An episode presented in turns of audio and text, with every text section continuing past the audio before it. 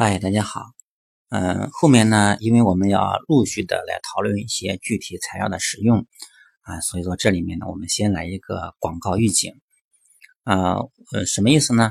我先给大家说个事儿啊，比如说呃，应该是两三年前吧，啊，当时我给爹给我用了，嗯，就是《哈利波特》这套东西啊，当然知道大家呃明白说这个东西非常好，那么我也费了很大的劲做这个导入。那么关于导入后面我们会详细说。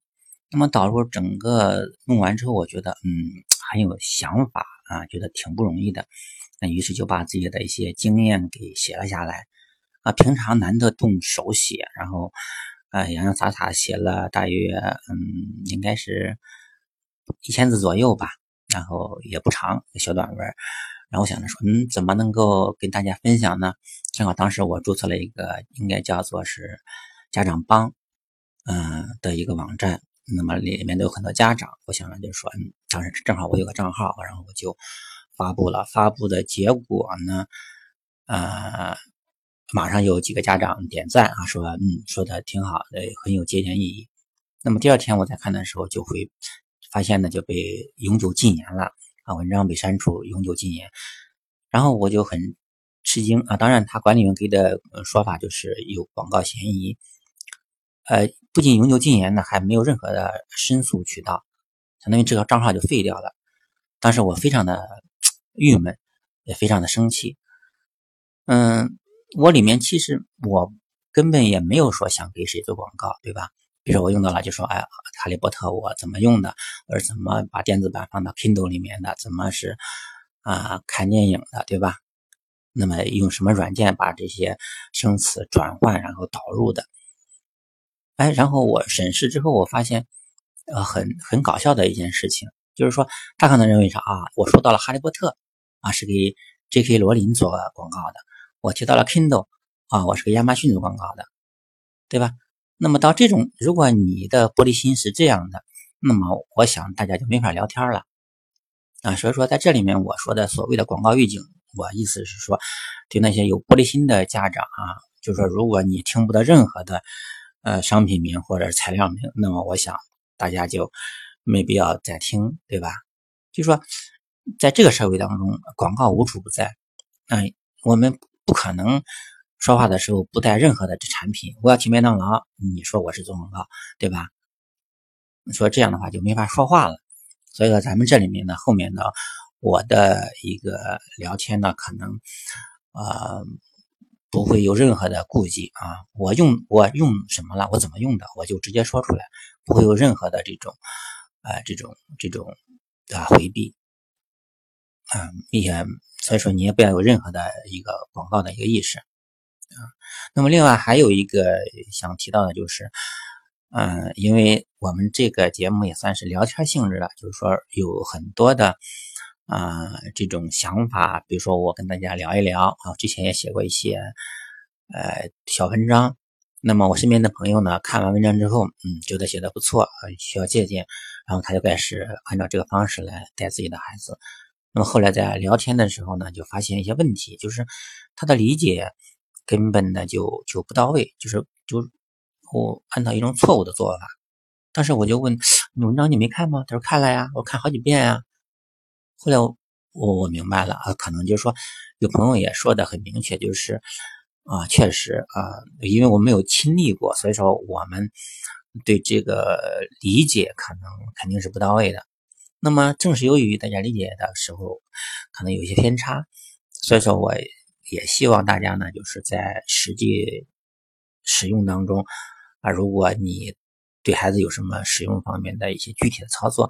你都可以留言呀，或者是通过我的微信号，大家交流交流，对吧？然后呢，我们来一起来保证我们的方法是正确的，然后呢，观察我们的孩子，然后给我们的孩子找一个最正确的啊、最科学的一种方法来训练他啊。不然的话，我们每一次训练可能都半年的时间，对吧？比如说我们说神奇英语，我们一用就是半年到一年。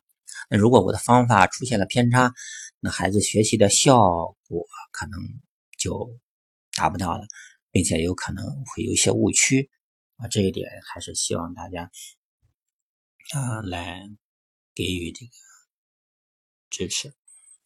好，那么嗯，这次呢，我们要讨论的是关于呃跟读啊的一个境界，就是我们要提到一个软件叫 Rosetta Stone。那么这个 Rosetta Stone 呢，它实际上是嗯一七九九年啊。那么拿破仑啊，当时征服埃及的时候呢，在尼罗河口的一个小镇叫做 Rosetta，这个小镇上呢，他的一名上尉呢发现了一块石碑。那么这块石碑呢非常有意思，呃，它刻了三种文字啊，这三种文字呢对应的是同样的内容。最上面呢是啊古埃及的象形文。啊，那么中间呢是埃及的这种素体文啊，也就是啊普通老百姓那当时正在使用的这种埃及语言。那么下面是希腊文。那么这块石碑呢，对考古学具有重大的历史意义。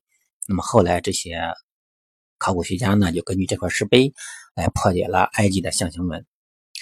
嗯，目前这块石碑呢，保存在大英博物馆。嗯，这个石碑呢，本来与英语学习啊没有什么直接关联啊，只不过是它表明了三种语言。那么后来，在一九九二年，有一家美国公司在啊弗吉尼亚州的阿灵顿成立，这就是 Rosetta Stone 公司。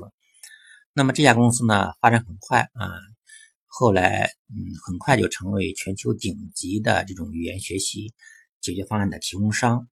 它目前呢，可以提供超过三十种语言。这家公司呢，呃，个人用户好像是也可以注册，但它的主要的销售对象是培训中心啊，然后是企业或者是教育机构这三类用户。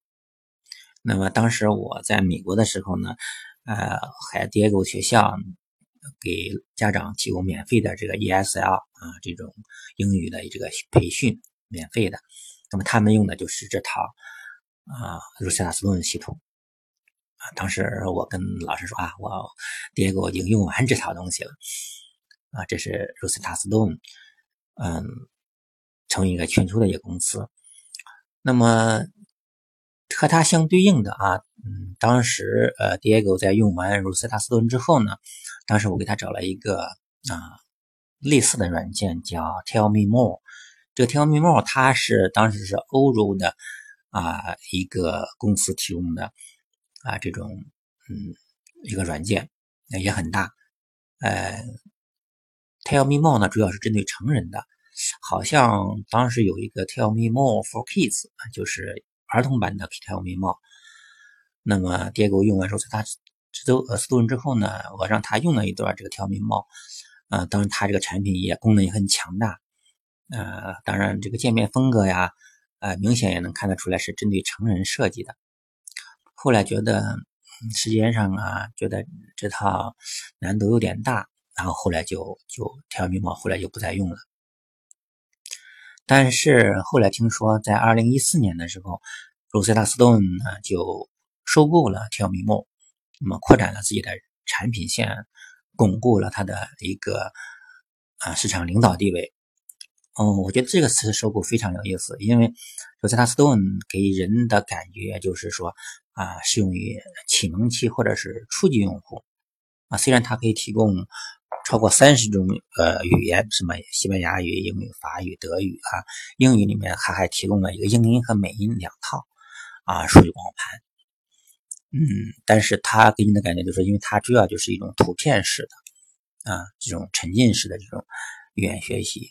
嗯，我们很多人认为说它不太适合成年人，或者认为它不太适合中高级水平的人使用。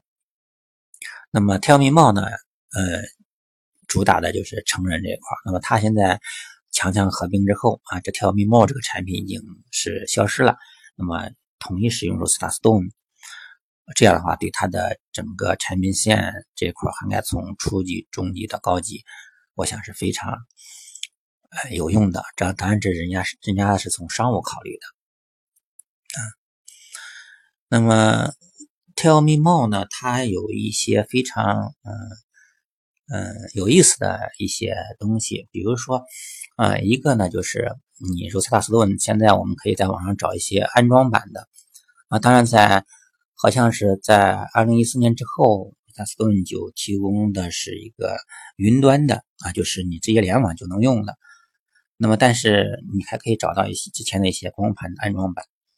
那么我当时给第二个用的是英美音的，呃，这这个版本，那就是主程序是一样的。那么数据文件呢是有美音的五张光盘，啊，是五个 SO 文件。然后呢，你可以通过虚拟光机加载，加载之后呢，你就开始建立一个用户，然后设定你要用的啊，比如说听说读啊，写就不需要了，因为。如果孩子小的话，你写的话，他敲键盘，然后本来打字就困难，拼写也困难，啊，这么多困难加在一起，对孩子的打击是很大的。所以说，当时我就果断不用写，啊，只用于听说读这些模块。然后他呢，呃，从最简单的开始，那么也是这种所谓的沉浸式的啊，没有翻译的这种学习方式。它比较直观的就是图片，比如四个图片。然后给你一个 “hello” 啊，这样一个语音，那么你能够呃猜测啊。我们前面提到过，语言学习的根本的起点就是猜测啊。那么你根据图片当中的人物的动作啊，来猜测哪一个图片是啊是打招呼，但有的图片是无关的，有的图片是 goodbye 的啊。那么就那么孩子猜猜错了没关系，他会有个提示音。一个一个哭脸啊，然后你猜对了的一个笑脸。那么这时候孩家长在旁边不要做任何的提示啊，那么孩子观察图片猜测，然后来给他选择。很明显有同有有有的家长一下子就看出来这个软件的根本的缺陷在哪里啊，就是说呃一个图片提供的信息量肯定是有限的啊。就是说，有很多，尤其是那种到了后面啊啊大的长句子的时候，你猜测的时候可能会出现偏差啊，这是这个软件固有的一种缺陷。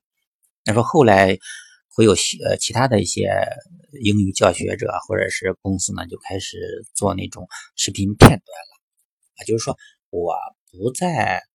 呃，单单依靠图片啊，我有一个影视当中的一个小片段，这个片段里面出现了这个词或者这个语境，这时候我把它拿过来啊，但这样的话会产生一些其他的问题，后面我们再说啊。现在呢，你就知道说 r e s t o n e 它是通过提供一些图片啊，猜测，然后来听音，来识别啊这个。呃，这个阅读啊，阅读里面，比如说出现一个 CAT，那下面出四个的这种图片，有猫有狗有狗的是吧？有有猪的，那么他选猫啊，通过这种这样的一个方式。那么他还呃还有呢，就是呃有一些发音的一个一个纠正，比如说他前面说一个啊说一句话或者说一个短语，你要跟啊他说完之后有提示音，然后你接着。通过麦克把你的声音输进去，那么它如果你嗯比较呃准啊或者比较像，它就会叮就通过。通过之后你做下一个。如果他呃觉得你的发音不行，然后他就不让你通过，让你重说。那么这个当然可以调调整它系统设置，就是说你灵敏度强还是弱啊。那么当然，我建议初期的时候，你可以把那个灵敏度调的弱一点，就是孩子说的差不多就能过啊，以免打击他的积极性。呃，还有一点呢，他提供的一个就是，比如说你说了一呃跟读了一个一句话之后呢，他会有一个啊新的界面打开啊，你可以这是可选的，就说你点它，点一下打开，点它就不打开，就可以看原来的。发音的这种波形图和你的发音的波形图有什么不一样？比如它的发音呢，比如重音靠前啊，那么它前面就一个一个波形图比较高；如果你的重音偏后，那么它的波形肯定就是靠后啊。你这样的话，对那种怎么都过不去的这些发音呢，你可以调出它这个啊这种波形图做个比对看看啊，问题在哪儿？但是我觉得这样就够了。那后面我们。呃，也提到的其他的软件，他就说啊，我对这个啊用户的这种发音做很细致的分拆，然后讲解，我觉得这样反而又又有问题了啊。所以说我个人觉得，做到波形图的对比就已经足够了啊，就能够波形图你知道两个发音什么不同，你也没有必要说我一定，嗯，我一定让这个波形图完全的匹配，这是根本没有必要的。说，这样的话呢，就是通过听说读，那么还有一些词汇，词汇的时候，比如说一个 cooking，cook in，然后它就是根据音节来分。那么这样的话，孩子呢，将来在学呃自然拼读啊，学这个呃音节切分的时候，他就很自然的分成 cooking，对吧？就就按照音节的分开了。那么这有助于孩子的这种语感。这是说这个 Rosetta Stone。那么 Rosetta Stone 的话，大家按照这个进度一点一点的学，我觉得基本上问题不大。嗯，那么它的使用呢，我建议放在这个。我们说的这个神奇英语之后，因为神奇英语实际上是呃让你孩子养成一个张嘴的习惯，然后形成一个美音的这个音调啊，这个抑扬顿挫的这个感觉要有。因为我测试过，就是说，呃，Diego 学过学过这个跟读过这个神奇英语之后，再来学这个 Rust Stone 他的每句话就很容易的被识别。就说有句话说，我跟读我跟不过去，那 Diego 呢？跟一下就过去了，因为我说的话很生硬的这种中式英语，但是 Diego 他的发音的音调啊，他已经经过这个神奇英语的这种训练之后呢，都非常自然了。那么还有典型的这种例子，就是像 Siri 啊，用苹果的朋友都知道是吧？Siri 啊，你你问他啊，Siri 问他问句话，我们说中式英语，Siri 可能就听不懂啊，但是 Diego 用用跟他说的时候啊。他就 Siri 就很容易就理解了，并且反馈。那后面我们还要举个例子，就是说将来在拼写的时候，孩子拼写有有有有问题，查字典太慢，孩子不爱查字典怎么办？当时用的一个方式就是问 Siri，啊一一摁，他叮一声，然后问 How to spell computer，然后呃他就马上就出来了 computer。啊，所以说这个地方就是说，哦，我一直强调啊，说这个一定要。